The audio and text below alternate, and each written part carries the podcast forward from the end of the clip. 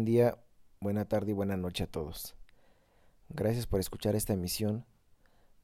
de Realidades Jurídicas. Y como siempre, recordarles que nos busquen en nuestras redes sociales, así como que pueden escribirnos y buscarnos en las diversas plataformas que ya les he comentado, como Spotify, Apple Podcasts, Google Podcasts e iVoox. Pues bien, el tema del día de hoy, sin más preámbulo, responderá al siguiente cuestionamiento. Los estados de cuenta bancarios que la autoridad hacendaria federal obtiene a través de la solicitud que formula a la Comisión Nacional Bancaria y de Valores para comprobar el cumplimiento de obligaciones fiscales y que sirven de fundamento de su querella en los delitos de defraudación fiscal y defraudación fiscal equiparada requiere control judicial previo, esto en un contexto del sistema penal tradicional o mixto. Esa es la pregunta. En otras palabras, en el sistema penal tradicional mixto, anterior al sistema acusatorio, es necesario el control judicial previo para validar de alguna manera los estados de cuenta que tiene la Secretaría de Hacienda y Crédito Público y que los exhibe como parte de su querella ante el Ministerio Público? La respuesta es en sentido negativo. ¿Por qué? Pues bien, para dar respuesta a ello, recordemos que la Secretaría de Hacienda y Crédito Público se constituye en garante del sistema tributario y por lo tanto asume la facultad para actuar en defensa del patrimonio de la nación, precisamente cuando este patrimonio se presuma afectado por la comisión de conductas delictivas relacionadas con el incumplimiento de las obligaciones de pago de, los, de las contribuciones. Asimismo, el despliegue de esa facultad no se realiza de manera arbitraria o discrecional, porque para ello es necesario que primero se inicie el procedimiento administrativo de fiscalización correspondiente, que tiene como objetivo la comprobación del cumplimiento de las disposiciones fiscales que aseguran el equilibrio del sistema tributario. Bien, uno de esos procedimientos administrativos de comprobación es la visita domiciliaria, que está prevista en el artículo 16, párrafo sexto de la Constitución General, que, eh, digamos, este procedimiento, en el caso en particular, fue el que le dio origen eh, de conocimiento de supuestos delictivos sobre los que en su momento generaron un conflicto entre dos tribunales colegiados de circuito y lo cual detonó la pregunta que se está respondiendo en este programa. Es decir, dos colegiados eh, tuvieron una disputa en cuanto a si esa información que tenía la Secretaría de Hacienda, como es los estados de cuenta bancarios y que habían sido aportados al Ministerio Público como parte de su querella, debían o no tener control judicial previo. En ese sentido, un colegiado dijo que sí, que sí era necesario, y el otro dijo que no. Sin embargo, eh, esta contienda fue resuelta precisamente por la Suprema Corte, quien dijo que no, no era necesario. Y en este sentido, en esta tesitura, en este contexto, es la plática del día de hoy. Pues bien, acotado este detalle o esta información, continúa diciendo que precisamente eh, el procedimiento que fue sustanciado, es decir, la visita domiciliaria, por autoridades del sistema de administración tributaria en uso de las atribuciones que les confiere el artículo 42, fracción tercera del Código Fiscal de la Federación. Es decir, hasta aquí ya existe un fundamento para este tipo de procedimientos con el cual la autoridad hacendaria puede realizar la visita y por lo tanto puede allegarse de diversa información de los contribuyentes. Pues bien, continúo. Eh, de estos antecedentes fácticos que ya les comenté, de esas disputas de los colegiados, se permite advertir que durante el procedimiento de la visita domiciliaria, las autoridades hacendarias federales, eh, con fundamento en el artículo 117, párrafos segundo y tercero,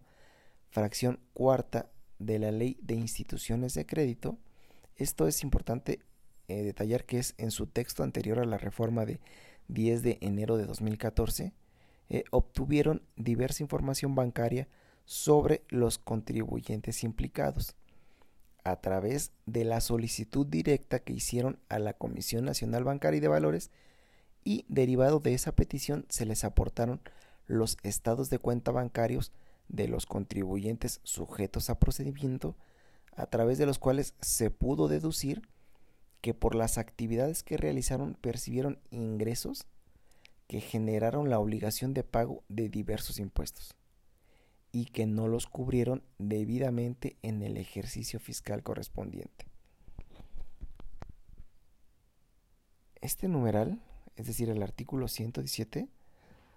establece una excepción al denominado secreto bancario, al autorizar a las instituciones de crédito a dar información y documentación de las operaciones bancarias que realicen sus usuarios, cuando fuera solicitada por las autoridades hacendarias federales para fines fiscales que, entre otros, son la ejecución de procedimientos previstos en la ley para la comprobación del cumplimiento de obligaciones tributarias. En ese sentido, el hecho de que la facultad de la Secretaría de Hacienda y Crédito Público para solicitar información protegida por el secreto bancario a la Comisión Nacional Bancaria y de Valores esté limitada a fines fiscales en términos de esta fracción cuarta del artículo 117 de la Ley de Instituciones de Crédito, eh, como ya lo dije en su texto anterior a la reforma de 10 de enero de 2014, no implica que exista impedimento legal alguno para que, como garante del sistema tributario, pueda acudir ante el Ministerio Público a hacer de su conocimiento en defensa del patrimonio de la nación hechos relacionados con los casos en que la información que obtuvo de los procedimientos previstos en la ley para la comprobación del cumplimiento de las obligaciones tributarias revelen la posible comisión de un ilícito de naturaleza fiscal. Y tampoco se advierte que se encuentre impedida para ofrecer como sustento de su acusación los estados de cuenta bancarios de los contribuyentes que hubiera recabado por medio de la citada comisión. Ello porque lo establecido en el artículo 92, primer párrafo, fracción primera del Código Fiscal de la Federación, este texto es anterior a la reforma de 17 de junio de 2016, permite colegir que si derivado de la información allegada al procedimiento administrativo de fiscalización la Secretaría de Hacienda tiene conocimiento de hechos que pudieran configurar los delitos de defraudación fiscal o su equiparable, puede formular querella a efecto de que se inicie la investigación penal correspondiente. Y de esa facultad deriva que dicha Secretaría, a efecto de cumplir con el requisito de procedibilidad,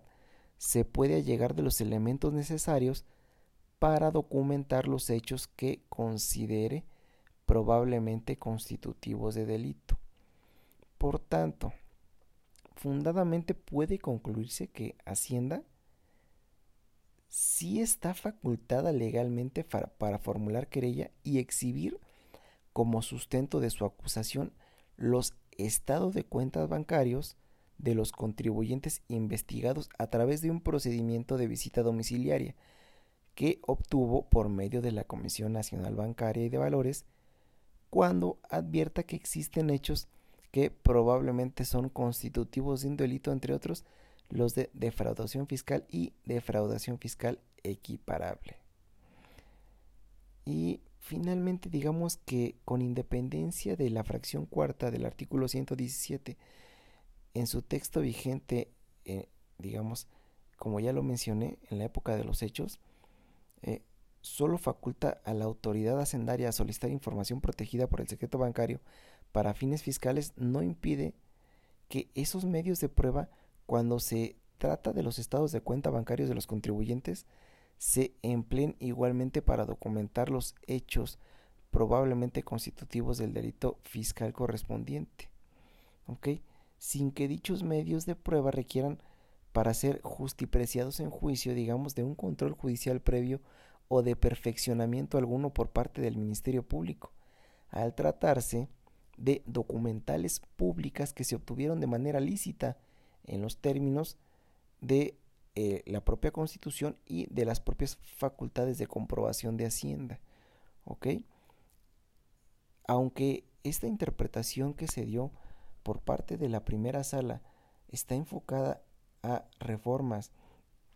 del Código Fiscal y de la Ley de Instituciones de Crédito, a mi parecer, me parece que las consideraciones fundamentales de alguna manera todavía son aplicables en la actualidad porque Hacienda aún conserva estas facultades de comprobación fiscal y para eh, precisamente eh, mm, solventar el procedimiento o los procedimientos de, eh, dentro de sus facultades requiere generalmente información como los estados de cuenta. Entonces, estos mismos estados pareciera que también los puede exhibir ante el Ministerio Público y que en su oportunidad pudieran ser valorados como datos de prueba en la fase inicial de la investigación y que finalmente, eh, salvo eh, que tengan alguna, eh, vamos a decirlo así, objeción de ilicitud, el Ministerio Público pudiera de alguna manera solicitar su control judicial. Para efectos me parece más que de un perfeccionamiento de, del dato de prueba que eventualmente será prueba que de su, de su valoración porque al final del día estos datos de prueba que exhibe la Secretaría de Hacienda como parte de su querella eh, sirven también al Ministerio Público para eventualmente perfeccionar a través de control judicial pruebo, este previo, perdón,